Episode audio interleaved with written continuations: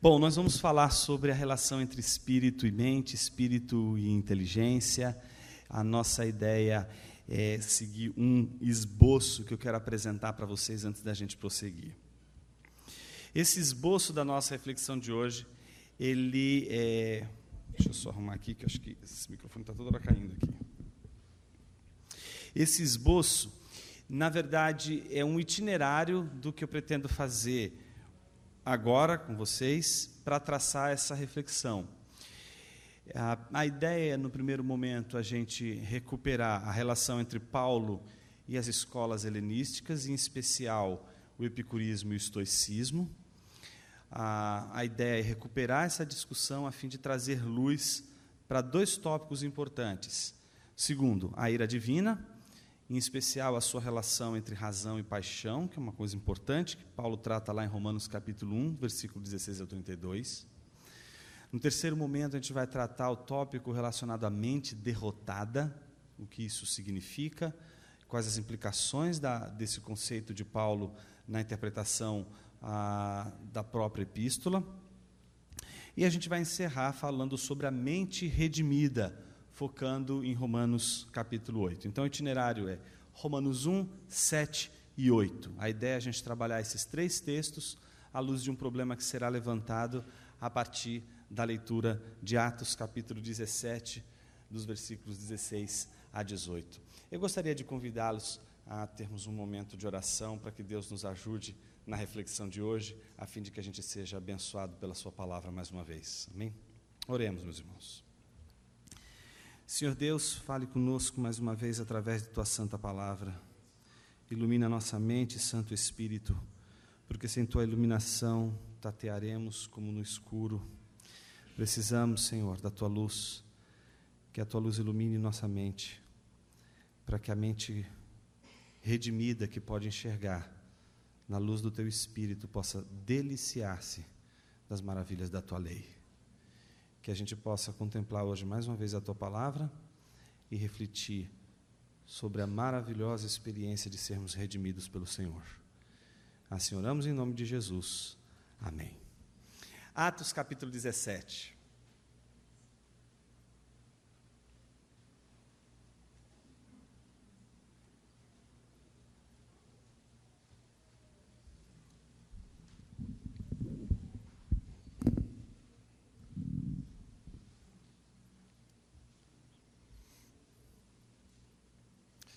Versículo 16 ao versículo 18, diz assim: Enquanto Paulo esperava por eles em Atenas, sentia grande indignação, vendo a cidade cheia de ídolos. Por essa razão, discutia na sinagoga com os judeus e os gregos tementes a Deus, e todos os dias na praça com os que ali se achavam. Alguns filósofos, epicureus e estoicos, puseram-se a debater com ele. Uns perguntavam: O que este falador ou tagarela quer dizer? E outros diziam: Parece ser propagador de deuses estranhos, pois Paulo anunciava a boa nova de Jesus e a ressurreição. Meus irmãos, esse texto ele é de suma importância principalmente para a gente entender a relação é, entre o cristianismo e a cultura helênica ou a cultura grega a, dos tempos bíblicos, em especial do tempo de Paulo. Nessa experiência que Paulo teve, ainda que de passagem em Atenas, foi suficiente para que ele se admirasse. Em primeiro lugar, com a cultura de um povo em relação à sua a, é, digamos assim, tendência tão forte, tão exagerada, tão explícita à adoração de inúmeros deuses. Então, a idolatria fez com que Paulo se perguntasse o que, como explicar uma, um povo com uma herança cultural e intelectual tão profunda, com uma inteligência tão sagaz, como explicar a inteligência desse povo e, ao mesmo tempo, o seu paganismo? A multiplicidade de deuses, sendo que os principais filósofos gregos, como Sócrates, Platão e Aristóteles, se opuseram a toda e qualquer multiplicidade de deuses. Sempre entendiam que Deus era um só. Como explicar um povo marcado pela herança intelectual ser tão marcado pela multiplicidade de deuses, pelas crendices e por tudo aquilo que de alguma forma chocou Paulo? O curioso nessa passagem de Atos, Lucas faz questão de mostrar ali um encontro de Paulo com duas escolas, duas escolas importantes do período helenístico. Existiam várias escolas. Depois de Aristóteles, você vai ter uma espécie de crise do pensamento grego e você vai ter inúmeras escolas de, de filosofia. Todas essas escolas elas serão quase que religiões e todas elas todas elas vão ter é, uma característica que é peculiar: a resposta à busca pela felicidade. Todas essas escolas elas querem lidar com a questão da felicidade. Como posso ser feliz? Essas duas escolas não fogem à regra. A diferença é que de um lado temos uma escola chamada epicurista, e essa escola era marcada principalmente pelo seu ateísmo. Era uma escola que alguns estudiosos chamam de atomista, que é, é, basicamente o entendimento do materialismo, essa ideia de que não existe nada que é espiritual, tudo é material, não existe o sobrenatural. São ateus. Não somente isso, lutavam contra o hedonismo.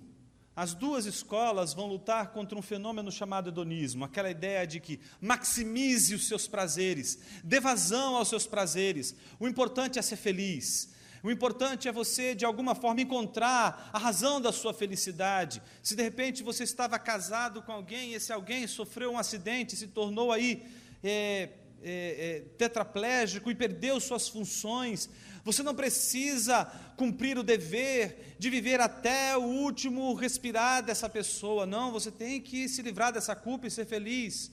Você não tem, não tem nenhum problema você abandoná-la e buscar sua felicidade. O hedonismo é isso. O hedonismo é a tentativa do ser humano prolongar o máximo possível a sua felicidade, é a maximização da felicidade, é o prolongamento da felicidade. Quanto mais eu puder me manter feliz, mais essa ética, não é, esse jeito de viver será, portanto, é, é um objetivo, um desejo.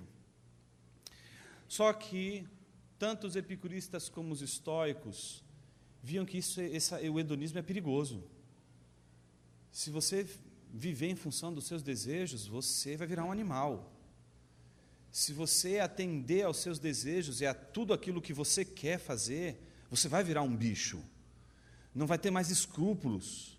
É a lógica que obedece os instintos ah, humanos que é, se você elevar a sua última potência, eles serão extremamente, digamos assim, é, violentos com relação, inclusive, ao próximo, porque se a sociedade fosse toda formada de hedonistas, todos lutariam contra todos. É assim que se justifica a lógica de um estuprador, é assim que se justifica a lógica de um pedófilo. Quando você diz que eles estão fazendo simplesmente aquilo que lhes dão prazer e felicidade. O hedonismo, portanto, não pode, não se sustenta, porque ele não tem limites, porque o limite é a felicidade pessoal, é o prazer pessoal. Essas duas escolas que é, vão ser representadas por esses filósofos que Paulo vai encontrar em Atenas, essa primeira, elas, as duas vão tentar lidar com o problema do hedonismo dizendo o seguinte: não, o caminho não é dar vazão aos desejos. E aí vem a grande pergunta: como lidar com eles então? Como lidar com os desejos? Os epicuristas vão dizer o seguinte: preste atenção, isso é bem importante. Eles vão dizer o seguinte: é preciso viver uma vida simples. Se você viver uma vida cuja sua os seus padrões são extremamente elevados, você vai ficar perturbado o tempo todo. Então você tem que se preocupar com o que é necessário. E quando uma pessoa se preocupa com o necessário, ela vive de maneira simples. Por exemplo, você não precisa comer caviar. Você não precisa de coisas que você julga que são extremamente importantes. Mas se você abrir mão delas, e você se preocupar com as coisas que são realmente importantes, você não vai precisar se desesperar, Porque tudo o que você precisa para viver é tão simples que você vai suportar a ausência dessas coisas que você busca e são tão sofisticadas. Então, é uma maneira de viver simples para que você não possa se frustrar com relação à, impossibilidade de realização dos seus desejos. Então, se você baixa suas expectativas e trabalha simplesmente com simples, você consegue dar conta do seu desejo. Para isso, Deus não pode existir. Por isso, o epicurista vai dizer: Deus é a razão da perturbação dos seres humanos. Os seres humanos ficam perturbados em saberem que eles podem estar fazendo uma coisa errada. E fazendo uma coisa errada vai existir a punição de um Deus. E essa punição do Deus vai perturbar o coração do homem. Mas e se você não acreditar na existência de Deus? A primeira coisa que você vai perder é o peso do juízo e do julgamento divino. Então, não creia que Deus exista e viva uma vida simples e você vai ter todos os seus desejos realizados, você vai manter um equilíbrio do teu espírito, da tua alma, e você não vai ter mais a perturbação que faz com que as pessoas fiquem desesperadas para comprar isso, para comprar aquilo, para obter aquilo, para obter aquilo outro. Deu para entender? Isso então é aquilo que a gente chama de epicurismo. Por outro lado, tem o estoicismo. O estoicismo não era ateísta, o estoicismo era fatalista. O que isso significa? Eles acreditavam na existência de deuses e no destino dos deuses. Eles acreditavam que as pessoas deveriam aceitar o destino, de que elas não deveriam lutar contra ele, de que elas deveriam entender a vida com todos os seus sofrimentos como, ele, como coisas que acontecem na vida de alguém, e que quando você observa esses sofrimentos de uma perspectiva mais ampla, estes sofrimentos não são tão ruins assim, mas eles fazem parte de uma, de uma coisa gloriosa, de uma coisa perfeita, de um ordenamento perfeito, que é justamente aquilo que, na visão dos estoicos, os deuses promoviam. Então, aceite o destino destino, dê um beijo no destino, não fuja do destino, não lute contra o destino. Entenda que o destino joga a seu favor. Mas aí alguém vai dizer assim: "Mas puxa vida, o, o destino é cruel comigo, o destino é, ele é terrível, ele vem contra os meus desejos". Opa, aí o estoico vai dizer: "Esse é o seu problema". Você está criando muita expectativa com relação à vida. Você precisa desenvolver um equilíbrio para você não se perturbar. E a melhor maneira de você desenvolver esse equilíbrio é você ser indiferente, inclusive ao destino. Seja indiferente às coisas que te acontecem. Seja indiferente com relação às coisas boas que te acontecem. Seja indiferente com relação às coisas ruins que te acontecem. Então, por isso que alguém sempre vai chamar uma pessoa que passa por uma situação difícil, acontece algum acidente, ou ela ganha uma coisa maravilhosa e aquela pessoa meio que apática, sabe? Aí você diz, nossa, fulano, você está muito estoico. Quando você diz assim, fulano está muito estoico, você está querendo dizer que essa pessoa, cara, está acontecendo um monte de coisa interessante, um monte de coisa ruim, e essa pessoa está simplesmente né, apática a tudo aquilo. O estoicismo não é uma apatia ah, inconsciente. O estoicismo é uma escolha de vida em que o sujeito ele, ele opta pela indiferença para se defender da frustração. Então ele diz assim: você, o estoico, te prega, pregaria isso aqui para você. Ele diria assim: você não pode esperar das coisas boas dessa vida o preenchimento, a felicidade última da sua vida. Você tem que ser indiferente às coisas grandiosas que te acontecem. E aí você vai perguntar para ele: mas por quê? Porque elas podem ser perdidas. Você pode perder as coisas boas que você ganha. Então, se você se alegra muito com elas, se você perder, o que você vai viver? A tristeza. E o estoico quer se livrar da tristeza, o estoico quer se livrar da infelicidade. Então, a melhor maneira de se livrar da infelicidade é não gerar expectativas das coisas boas que acontecem. E a mesma coisa vale para as coisas ruins. Você só vai se desesperar com as coisas ruins se você olhar para as coisas ruins e dizer, é, realmente elas são coisas muito ruins e muito trágicas. Mas se você for indiferente, dizer, não, essas coisas não são tão ruins assim, a vida não é tão ruim assado, você então consegue superar isso de uma maneira muito mais equilibrada, diz o estoico. Mas imagine você como o estoico se desespera, não é? Imagine que ele ganhe, por exemplo, ah, sei lá, ele ganhou aí em alguma circunstância da vida um milhão de reais. Um milhão de reais. Então ele estava lá e ganhou um milhão de reais. Ele não pode se alegrar. Não se alegre. Então, vocês, irmãos, é só um milhão de reais. Nada mais do que isso. Ele tem que se comportar dessa maneira. É o sujeito que, por exemplo, se torna pai. E ele diz: Rapaz, que coisa legal, você é pai. Todos os seres humanos vivem isso. Não há nada demais em ser pai. Por que, que ele tem que reagir dessa forma? Porque se ele disser, não, cara, a coisa mais legal que aconteceu na minha vida, pronto, você gerou uma expectativa e se você perder o seu filho, você vai ser um desgraçado. Então, viva a vida se defendendo, tanto da felicidade quanto da tristeza. O que há de interessante nas duas filosofias, todas elas são tentativas de lidar com um fenômeno chamado desejo. E todas elas tentam lidar com desejo com uma coisa chamada hábito. Se eu conseguir controlar o meu hábito, se eu conseguir controlar as minhas ações, se eu criar uma regra para a minha vida, eu vou conseguir controlar os meus desejos, eu vou conseguir dominar os meus desejos, e dominando os meus desejos, eu vou ser uma pessoa reta, eu vou ser uma pessoa correta, eu vou viver uma vida equilibrada, eu vou viver uma vida ponderada, vou ser feliz. Então a felicidade está no controle dos desejos, e o controle dos desejos vem a partir do hábito. Vem a partir do hábito. Gente, por que eu estou dizendo tudo isso? Porque Romanos capítulo 1, versículos 16 e 32 são uma resposta ao problema desses filósofos epicuristas estoicos que reagiram tão mal ao anúncio da pregação do Evangelho de Paulo quando ele anunciou Jesus e a ressurreição. Quando nós lemos Romanos 1, dos versículos 16 a 32, nós descobrimos uma coisa chamada ira divina. E essa ira se manifesta exatamente na relação do homem entre razão e paixão. Em Romanos 1, do versículo 18 ao 32, nós descobrimos que o raciocínio da humanidade é corrompido e ele sujeita as pessoas a paixões irracionais. Ou seja, pessoas inteligentes, pessoas racionais, elas podem cometer as atitudes, as ações mais estúpidas, mais irracionais, exatamente pelo fato de que a irracionalidade não é um produto de um pensamento errado meramente, mas é fruto de um desejo, de uma paixão desgovernada, é fruto do pecado. Só isso explica como homens, por exemplo, do quilate de um Martin Heidegger, que era um filósofo, um lógico importante, por exemplo, na Alemanha, ali no período da Segunda Guerra Mundial, adotar o nazismo. Como pode uma pessoa ser tão inteligente para escrever livros de lógica e ao mesmo tempo aderir ao nazismo?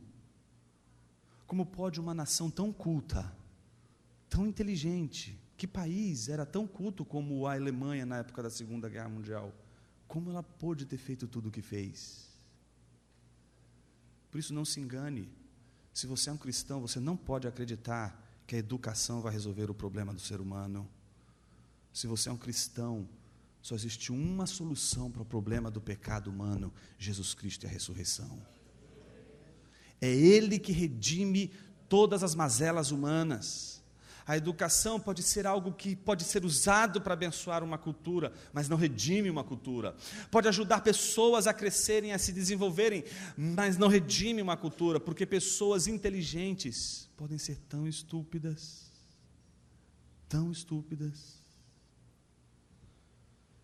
Isso significa que cristãos também inteligentes podem ser tão estúpidos. E a razão disso não está no conhecimento, a razão disso está exatamente numa coisa chamada desejo. Vamos pensar a partir de Paulo. Versículo 18 diz: Pois a ira de Deus se revela do céu contra toda impiedade e injustiça de quem? Dos homens. E o que eles fazem? Impedem a verdade pela sua injustiça. Pois o que se pode conhecer sobre Deus é manifesto entre eles, porque Deus lhes manifestou.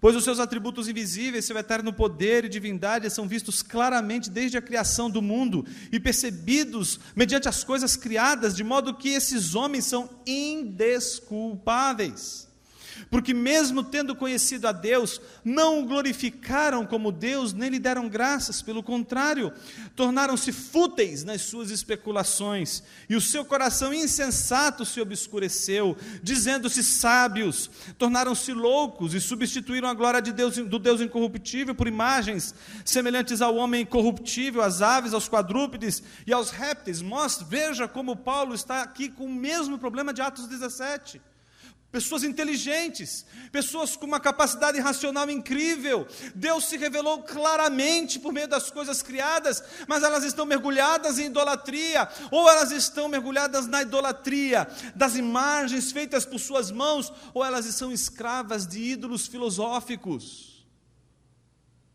como por exemplo o hábito. É por isso e aí vem a palavra-chave para a nossa reflexão de hoje. Que Deus os entregou à impureza sexual, ao desejo ardente de seus corações, para desonrarem seus corpos entre si. Pois substituíram a verdade de Deus pela mentira, e adoram e servem a criatura em lugar do Criador, que é bendito eternamente. Amém.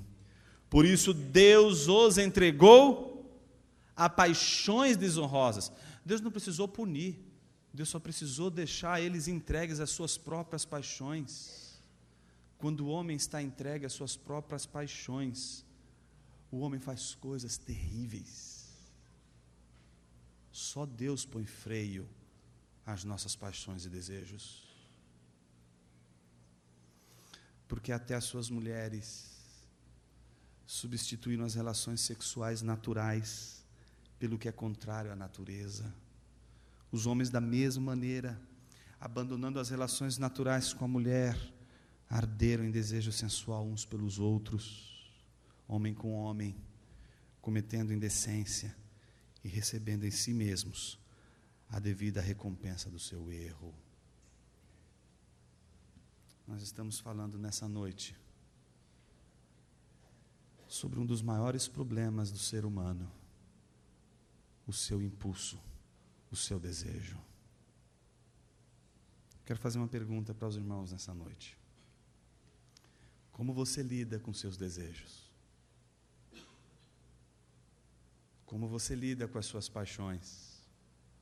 Se você começou a pensar nas maneiras pelas quais você lida com seus desejos, eu quero pregar o Evangelho para você hoje mais uma vez. Porque não é você que lida com seus desejos. Quem lida com seus desejos é o Espírito Santo. Você não consegue lidar com eles. É Deus que lida com você. Não é você que lida com seu orgulho, é Deus que lida com ele. Não é você que lida com a sua vaidade, é o Espírito Santo de Deus que lida com a sua vaidade. Às vezes a gente acha que se a gente criar hábitos, a gente vai se defender dos nossos desejos pecaminosos. E a gente descobre que os nossos hábitos podem nos precipitar a erros ainda mais grotescos.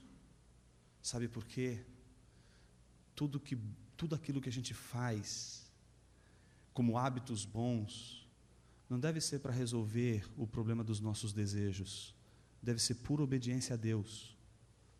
Deus nos ordena e obedecemos. E obedecemos e temos hábitos que seguem padrões bíblicos, porque a Bíblia diz assim, e então a gente segue esse padrão. Obedecemos o padrão de Deus, não para lidar com os nossos desejos.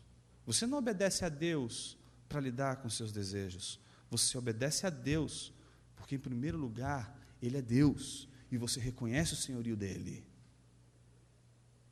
Mas os teus hábitos e a tua obediência não vai lidar com os teus desejos.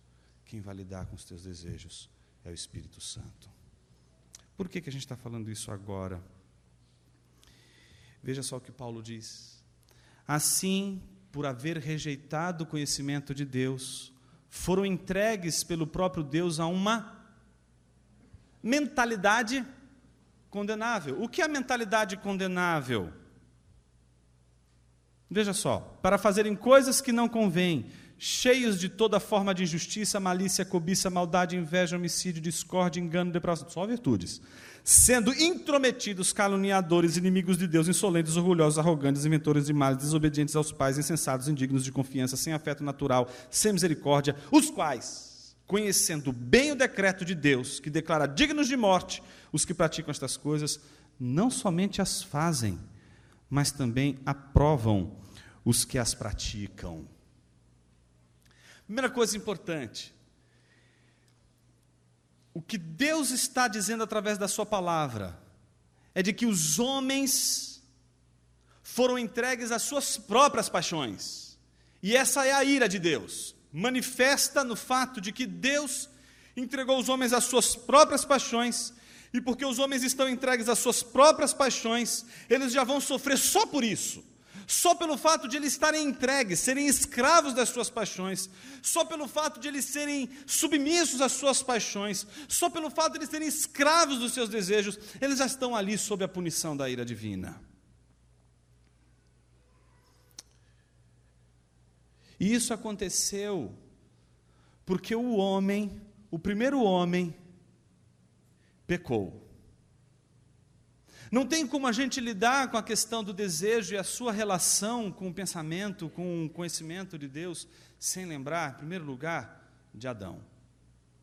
E a primeira coisa que a gente precisa recuperar quando a gente lembra de Adão é a diferença entre o homem pré-queda e o homem pós-queda. O homem antes da queda ele tem uma condição diferente da condição do homem pós-queda.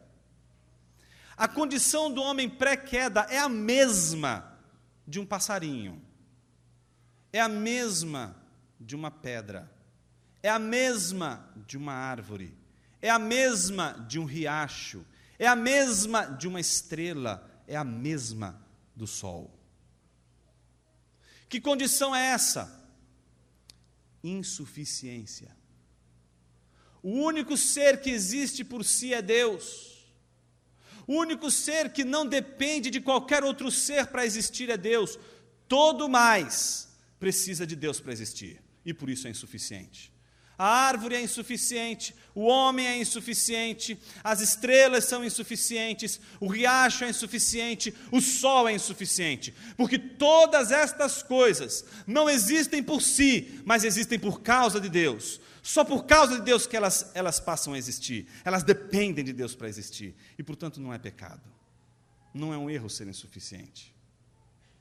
Deus, quando fez o homem, então fez o homem insuficiente, e ao fazê-lo insuficiente, tornou-lhe dependente por natureza dele, como qualquer outra coisa criada.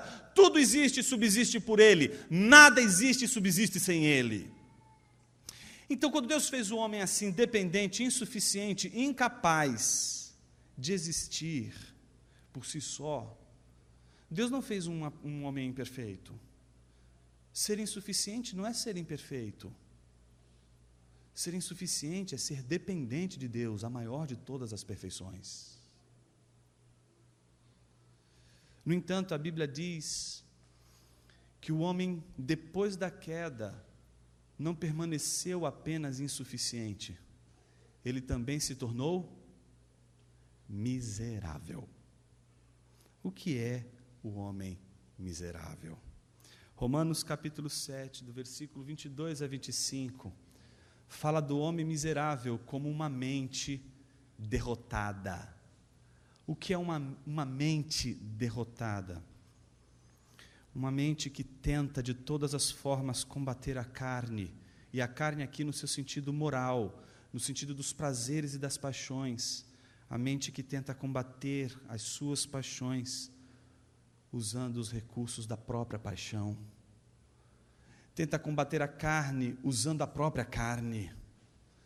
Tenta combater os maus hábitos com bons hábitos. Paulo diz, capítulo 7, versículo 14: Porque sabemos que a lei é espiritual, mas eu sou limitado pela carne, vendido como escravo do pecado. Não entendo o que faço, pois não pratico o que quero, e sim o que odeio. E se faço o que não quero, concordo que a lei é boa.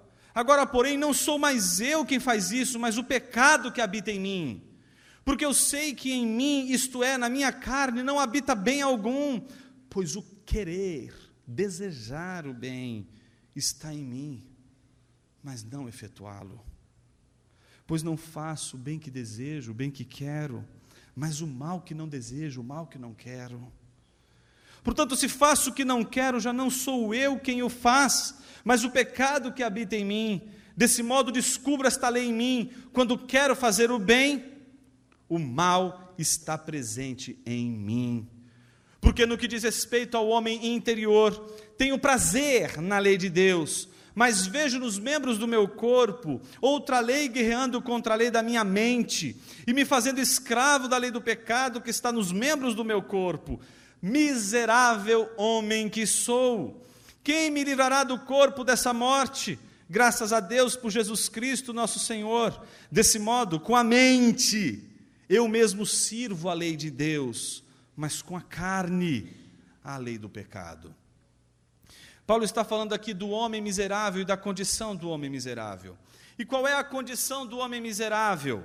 Não é a da insuficiência, mas é exatamente um, uma, um estado que, como a gente chama de queda, é inferior ao da insuficiência. Calvino ele costuma a distinguir essa esse estado de insuficiência, do estado de miséria, usando uma metáfora muito fácil para a gente entender isso, que é a metáfora da luz e da cegueira. Ele diz o seguinte: se uma pessoa tem olhos e os seus olhos estão bons, se houver luz, essa pessoa vai enxergar todas as coisas. Então a única coisa que ela depende é da luz. Os seus olhos são insuficientes. Porque se não houver luz, você não enxerga. Você precisa da luz. Então, o homem pré-queda, ele depende do Espírito Santo, depende de Deus, como qualquer outro ser. Ele precisa de Deus, é insuficiente. Ele pode fazer algumas coisas, mas só sob a iluminação do Espírito Santo. O problema é que a queda afetou o olho do homem. E agora ele é cego. E agora, mesmo que haja luz, ele não vê. Tudo é escuro. Se não há luz, tanto aqueles que têm olhos como aqueles que não têm olhos vão ficar em trevas. Mas a diferença vai aparecer quando vier a luz e aqueles que tiverem olhos verão. Por isso, aqueles que não têm olhos, aqueles que são miseráveis, olham para a natureza, explicitamente revelando a glória de Deus e não enxergam nada, porque são cegos. E o pior de tudo, a miséria não é só uma cegueira das coisas, mas é uma cegueira, sobretudo, de si mesmo. E é nesse ponto que eu queria dar uma volta nesse parafuso para deixar ele bem apertadinho aí. Pensa comigo o seguinte: a pior de todas as misérias não é a miséria em si, mas é a sua ignorância da miséria. E quem é ignorante da miséria permanece miserável, sem se ver como miserável. Então é injusto, mas se acha justo. É mal, mas se acha bom. É desordeiro, mas se acha ordeiro. É desequilibrado, mas se vê como equilibrado. O homem miserável não é aquele que é só miserável. É aquele que, sendo miserável, não sabe que é miserável.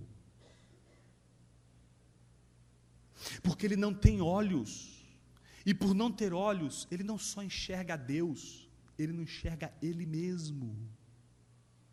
Ele não tem olhos para julgar a si mesmo. Ele não tem olhos para enxergar suas paixões. Não tem olhos para enxergar seu coração. Ele é cego para Deus e, consequentemente, é cego também para si mesmo. Por isso, não sabe se julgar corretamente não conhece a si mesmo e espera algo de si que não é. Se acha quando na verdade se acha bom, quando na verdade é mal. Se acha virtuoso quando na verdade é vicioso. Então, esse olhar faz a gente, em primeiro lugar, descobrir uma das coisas mais importantes: que a obra do Espírito Santo não começa precisamente não é, com a transformação, começa primeiramente com a cura desse olho. E por que, que o Espírito Santo faz isso? Ele cura esse olho, porque só quando você enxerga que você é miserável, você levanta suas mãos para o céu e diz: Salva-me, Senhor! Enquanto você for orgulhoso, enquanto você for vaidoso, você acha que você vai lidar com o seu pecado com as suas próprias mãos, você não vai clamar pela misericórdia do Senhor, você não vai dobrar os seus joelhos diante dele e dizer: Salva-me, Senhor! Tende misericórdia de mim, estenda a sua mão, estou perdido. Não. O miserável não pode fazer essa oração, porque ele é cego e não se vê miserável, não se vê necessitado de Deus, não se vê dependente do milagre de Deus. Ele não consegue dizer: pega na minha mão, Senhor, me tira desse lamaçal. Não consegue. Ele não se vê no lamaçal. Ele se acha bom. Ele se acha uma pessoa correta. Ele se acha uma pessoa equilibrada. Meus irmãos, é pela palavra de Deus que eu sei que todo mundo aqui é desequilibrado. Até uma água agora.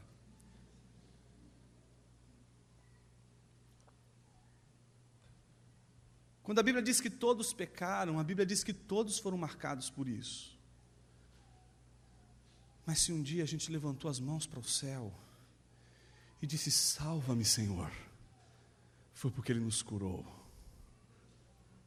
Alguém só pode clamar por salvação se, em primeiro lugar, a graça tocar seu coração. A nossa salvação começa com a graça de Deus, sendo derramada sobre o nosso coração e fazendo a gente enxergar nossa miséria. Então, meus irmãos, o que o Espírito Santo faz com um homem miserável que não sabe que é miserável? Abre os seus olhos, não para que ele tenha esperança, não para que ele tenha alegria, mas para que ele tenha desespero, para que ele se desespere, para que ele fique angustiado, para que ele possa então fazer a maior e mais importante oração de sua vida: livra-me, Senhor, salva-me, Senhor, alcança-me, Senhor. Só assim, nesse desespero que Lutero vai chamar de desespero delicioso, o homem pode ser alcançado pela graça de Deus. Só clamamos pela misericórdia de Deus quando o Espírito Santo nos cura. Portanto, se você não for tocado e curado pelo Espírito Santo, você não vai desejar Deus. Você vai desejar fazer o que você quer fazer. Você não vai se submeter a Deus. Você vai submeter suas próprias paixões. Mas aqui tem um probleminha nesse texto. Eu não posso deixar esse probleminha de lado e passar meio assim, sabe, correndo como se nada tivesse acontecido. Alguns irmãos, quando leem essa passagem, se perguntam: bom, um cristão pode ser miserável? Um cristão pode ser escravo do seu pecado? Um cristão pode lutar dessa forma? O bem que quero, não consigo fazer? Existem aqueles irmãos que acreditam que, sim, é possível que cristãos possam dizer: sou um miserável, eles lutarem contra o pecado e serem vencidos. Eles não conseguem desejar o bem, eles não conseguem realizar o bem que desejam. Então eles desejam fazer o bem e não conseguem, são frustrados, são derrotados.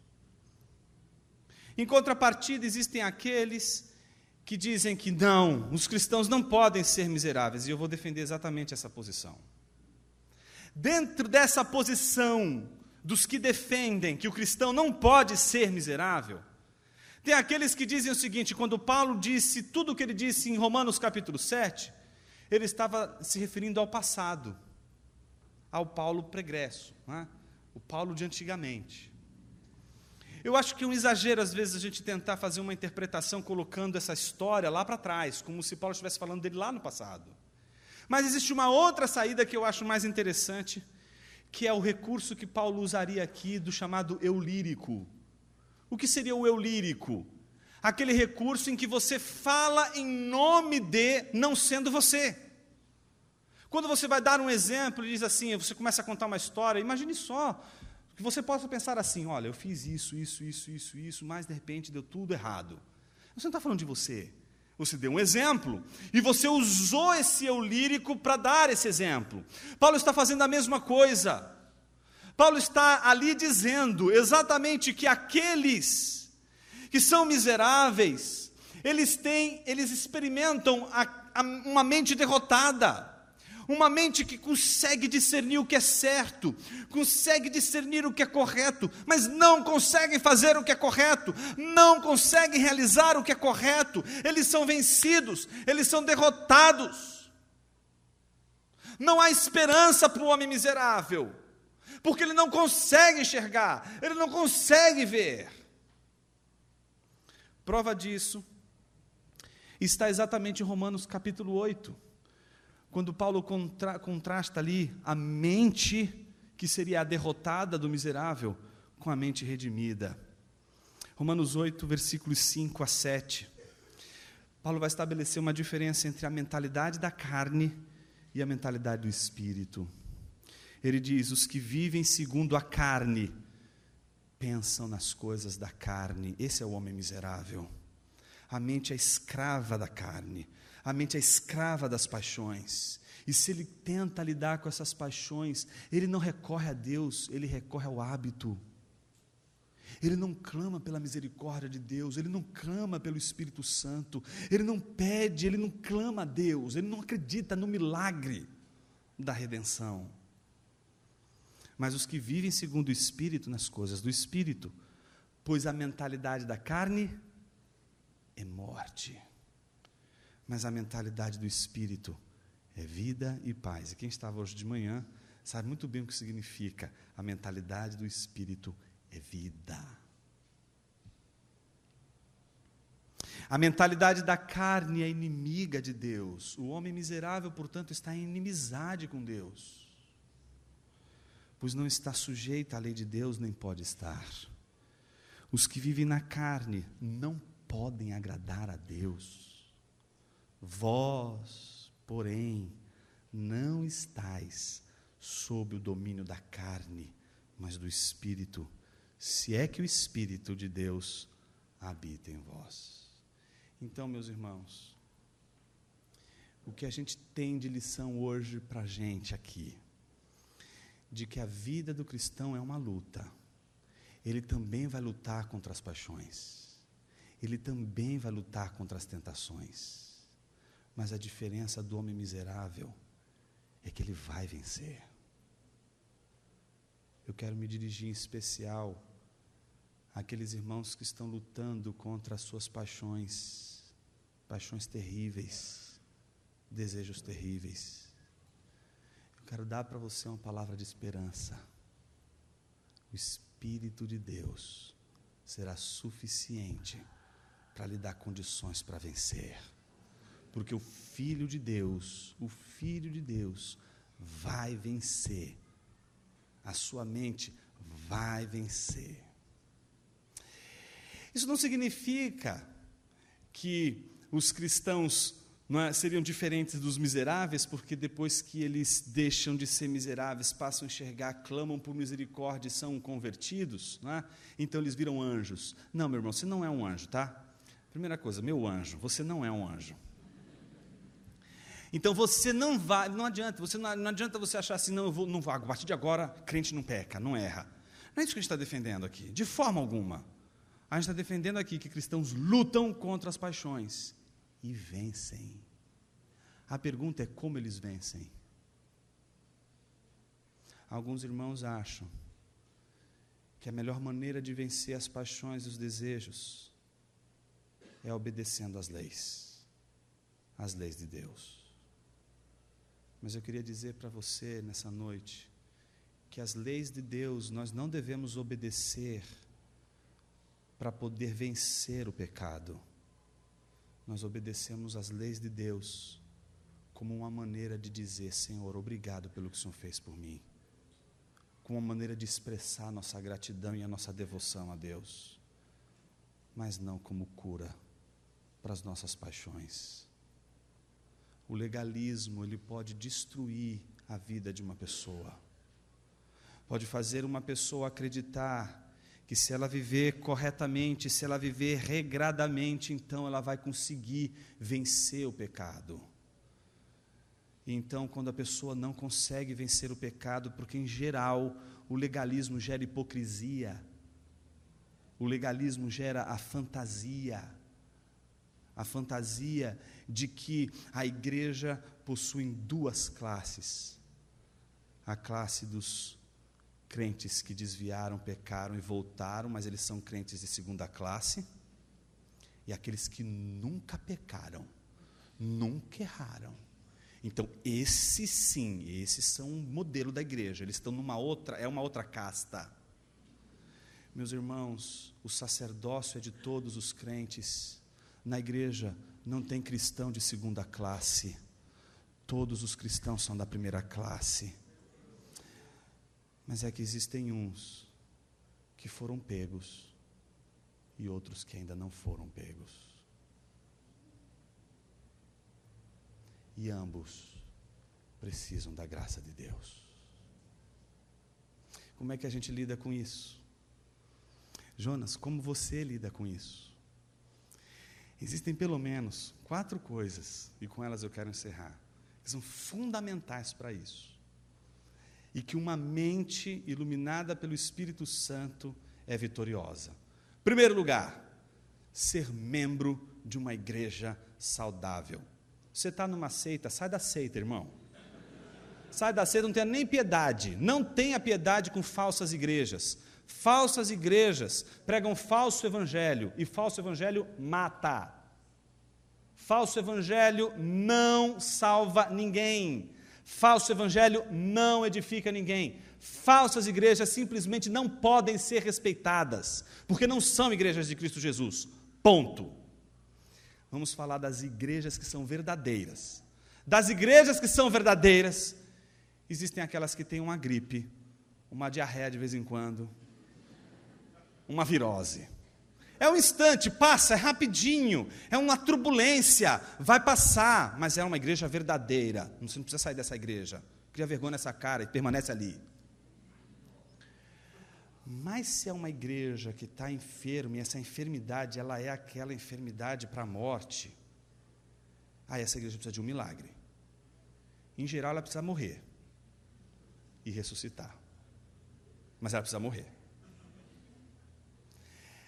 estas igrejas, tanto a igreja verdadeira, saudável, mas que tem algumas enfermidades que são comuns, como aquela que tem uma enfermidade para a morte, elas são o meio pelo qual Deus nos põe de joelhos, Deus nos humilha.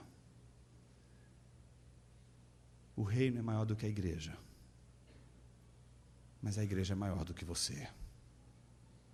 Quando a gente se submete a uma igreja, a gente se submete à supervisão de irmãos e irmãs que no discipulado cristão vão cuidar de nós. Então, segundo ponto importante. Primeiro, ser membro de uma igreja saudável, verdadeira e saudável. Pode ter uma gripe, pode ter uma diarreia, pode estar bem doente, mas seja uma igreja verdadeira e batalhe pela saúde da igreja. Segundo, discipulado. Sem discipulado, a nossa mente não é organizada pela palavra de Deus a gente precisa de discipulado, e o discipulado acontece de duas, em duas circunstâncias. Quando Deus nos fez discípulos, Ele não nos fez discípulos para sermos, por exemplo, é, um processo. No início da vida cristã, sou discipulado por alguém, dali a pouco eu sou alforriado, aí vivo livre, leve e solto. Não, criatura, você é uma bomba. Você é um elemento de altíssima periculosidade. Você sozinho vai estragar tudo, inclusive você. Você não pode ficar sozinho. Primeira coisa. Precisa existir a igreja e existe o discipulado. E o discipulado ele não pode ser uma via de uma mão só. Você não pode só ser discipulado para você exercitar a mente de Cristo. Você precisa discipular.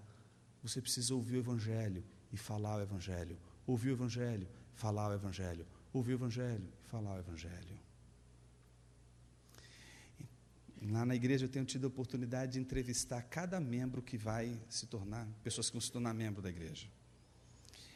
Alguns são novos convertidos e esses não dão tanto trabalho. são uma benção. Outros já vêm ali cheio de carrapato. É, vem difícil.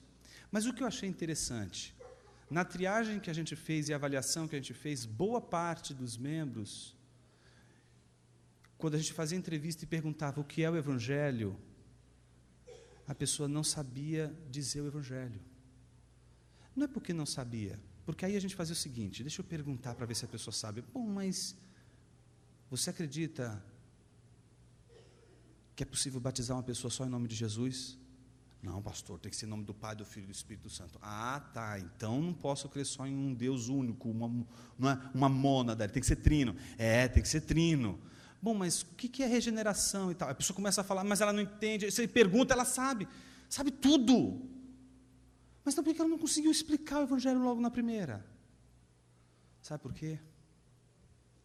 Porque ela não fala mais do Evangelho. Ela não evangeliza mais não evangelizamos mais, não falamos mais do Evangelho, por isso não sabemos mais o que é Evangelho. Experimenta. Quem aqui dá aula, quem aqui ensina, sabe muito bem o que isso significa. Você, quando tem uma, uma aula pronta, você já tem aula na sua cabeça. Ela sai que é uma beleza. Quando alguém te pergunta o Evangelho, se você já falou o Evangelho tantas vezes, ele sai que é uma beleza, ele flui.